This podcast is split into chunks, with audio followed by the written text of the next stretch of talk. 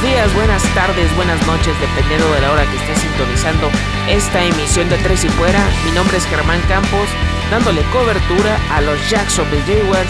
Sígueme en Twitter, arroba GKB90, GSAVE90. De igual manera, la cuenta de arroba Tres y Fuera Jaguars para analizar, para discutir todo lo relacionado a la franquicia de Florida.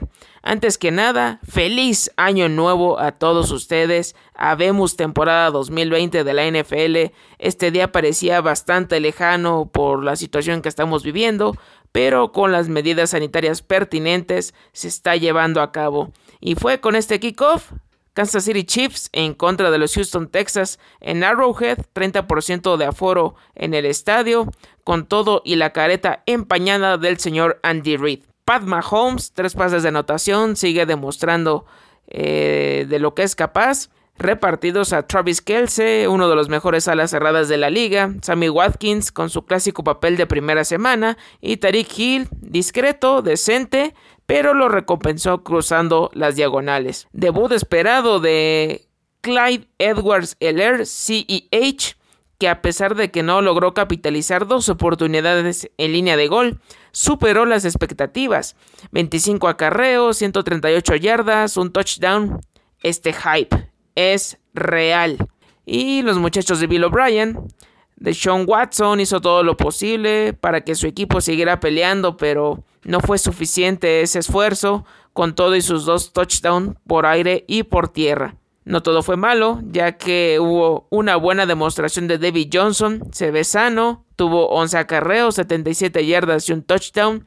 De igual manera, Will Fuller, ante la partida de DeAndre Hopkins, se perfila como el wide receiver número uno de esta ofensiva, esperando que no recaiga en sus lesiones. A final de cuentas, los actuales campeones se llevaron la victoria por un marcador de 34 a 20. Dicho esto, el resto de la semana 1 se estará realizando entre domingo y lunes como ya es una costumbre.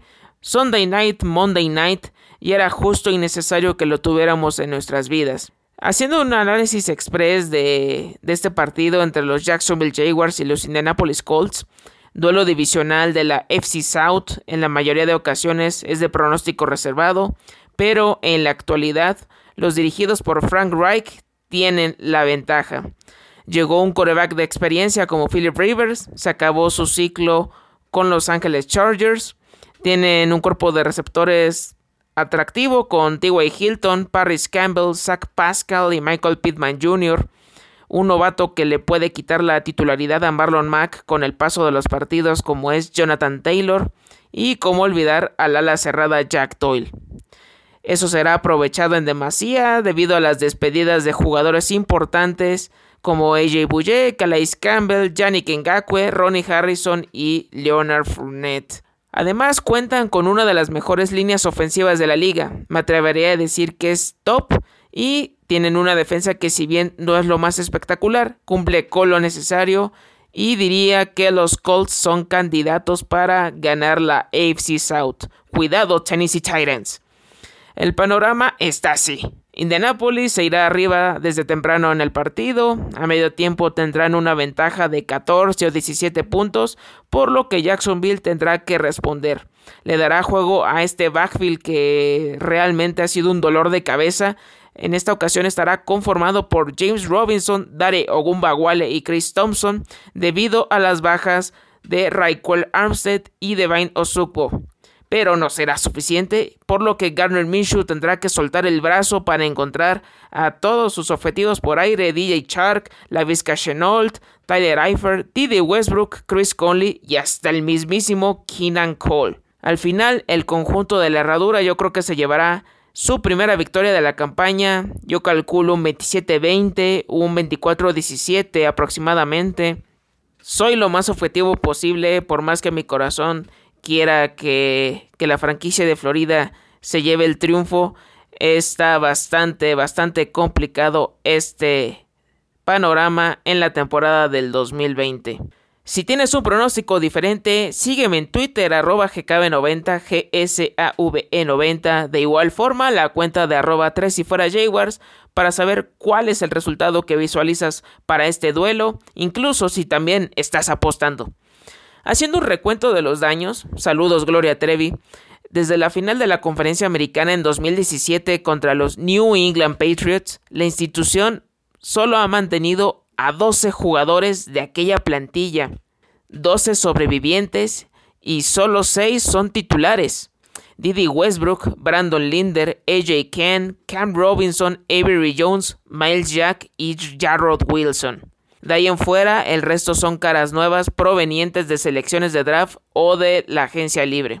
Lo único que tenía que hacer el señor Shade Khan era afinar detalles en la defensiva, traer algunas armas por aire y hacer el switch de coreback para que por primera vez en su historia llegaran a un Super Bowl, pero hicieron todo lo contrario y ahora es un equipo totalmente nuevo. Parece que me remonté a 1995. Si piensan que Doug Marrone es el indicado para encabezar este proyecto, parece que ambos vemos el fútbol americano de manera diferente. La llegada de Jay Gruden como coordinador ofensivo me entusiasma bastante, trae ideas frescas para el staff de cocheo y creo que la piedra angular de todo esto posee el bigote más famoso de la liga, el mariscal de campo egresado de Washington State, Garner Minshew II. Nadie hubiera imaginado que el dueño del paliacate tomaría los controles de esta ofensiva la temporada anterior, pero la lesión en la clavícula de Nick Foles, que ahorita está disputando la titularidad contra Mitch Trubisky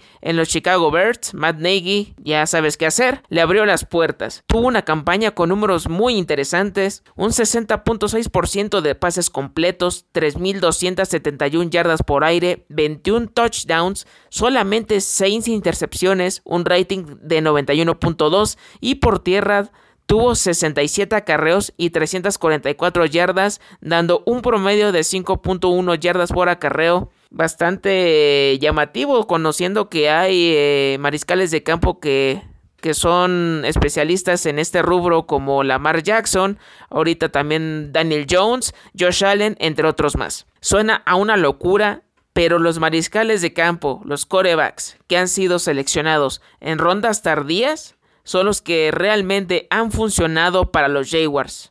Para muestra un botón y aquí va el primero, el coreback histórico Mark Brunel. Él fue elegido en la quinta ronda de draft de 1993, pero fue por los Green Bay Packers. Cuando llegó a Jacksonville, el resto es historia, ya que fue el primero en llevarlos a playoffs y hasta las finales de la conferencia americana.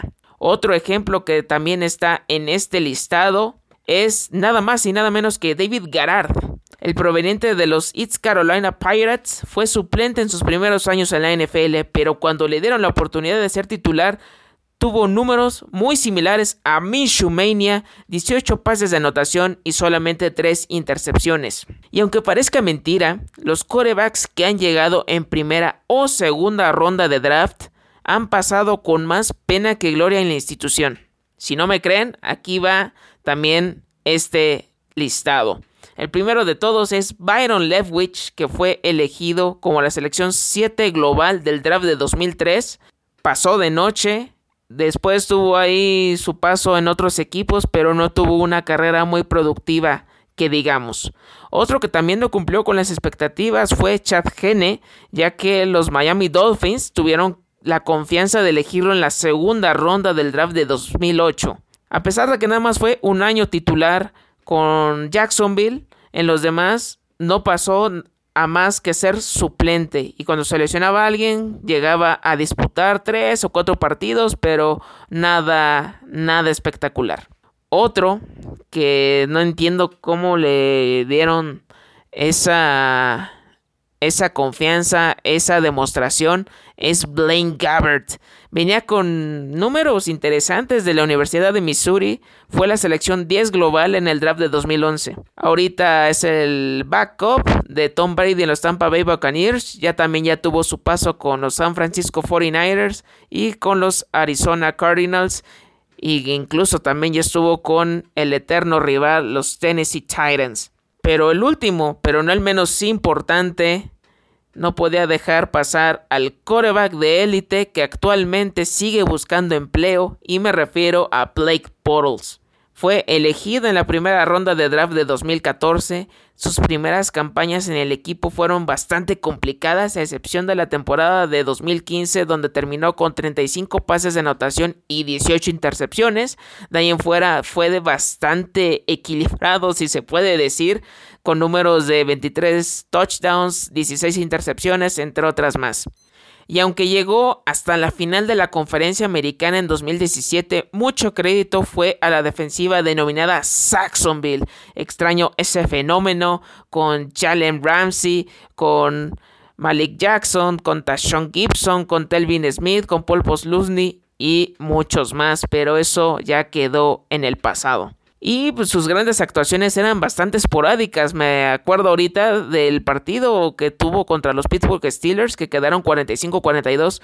Creo que fue uno de sus mejores encuentros como coreback titular de los Jaguars. Y ahorita ya quedó en agencia libre. Sigue buscando quien, quien necesite a un mariscal de campo de emergencia.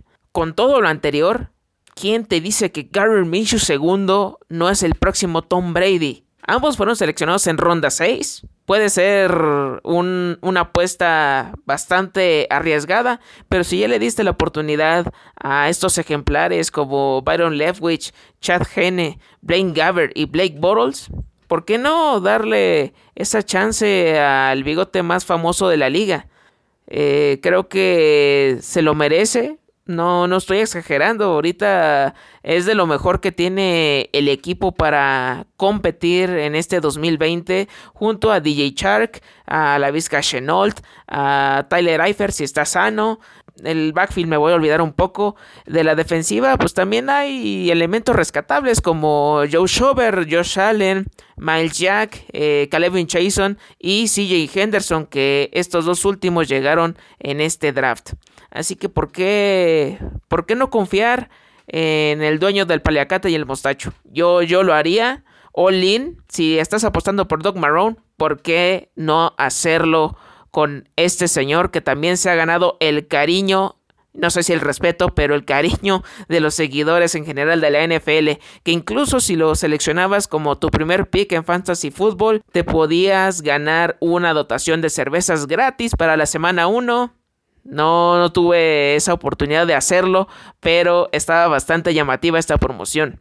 En lugar de estar pensando que eres uno de los candidatos para llevarte el pick número uno del draft de 2021, porque las casas de apuestas también indican eso, que vas a ser el peor de la conferencia americana, uno de los peores de la NFL, no estés pensando en Trevor Lawrence, piensa en reforzar otras posiciones más importantes como cubrir la posición de running back ante la salida de Leonard Fournette, un wide receiver que complemente ahorita a DJ Chark y a la Vizca Chenault, Didi Westbrook y Chris Conley ya viste que no son lo suficientemente buenos para ser un receptor titular. Incluso la línea ofensiva, que, era una de las cosas que se quejó eh, el egresado de LSU, que ahorita está en los Tampa Bay Buccaneers. ¿Por qué no hacerlo? E incluso, y lo más importante, varias zonas de la defensiva. Saxonville ya no existe y ahorita es una reconstrucción que se está llevando poco a poco. Si tienes otra perspectiva, si tienes otra idea acerca de todo lo que está pasando en Jacksonville, escríbeme en Twitter arroba gkb90 gsave90 de igual manera en la cuenta de arroba 3 y para saber qué es lo que se puede hacer en estas circunstancias. Y bueno, esto sería todo por el día de hoy. Muchas gracias por sintonizar este episodio. No te olvides de seguir a Tres y Fuera en Facebook, Twitter, Instagram, YouTube y por supuesto el portal para que te enteres de todas las noticias de la NFL. No olvides dejar tu comentario en Apple Podcast o que también sigas este proyecto a través de Spotify y otras plataformas como lo es TuneIn. Nos escuchamos muy pronto. Hasta la próxima.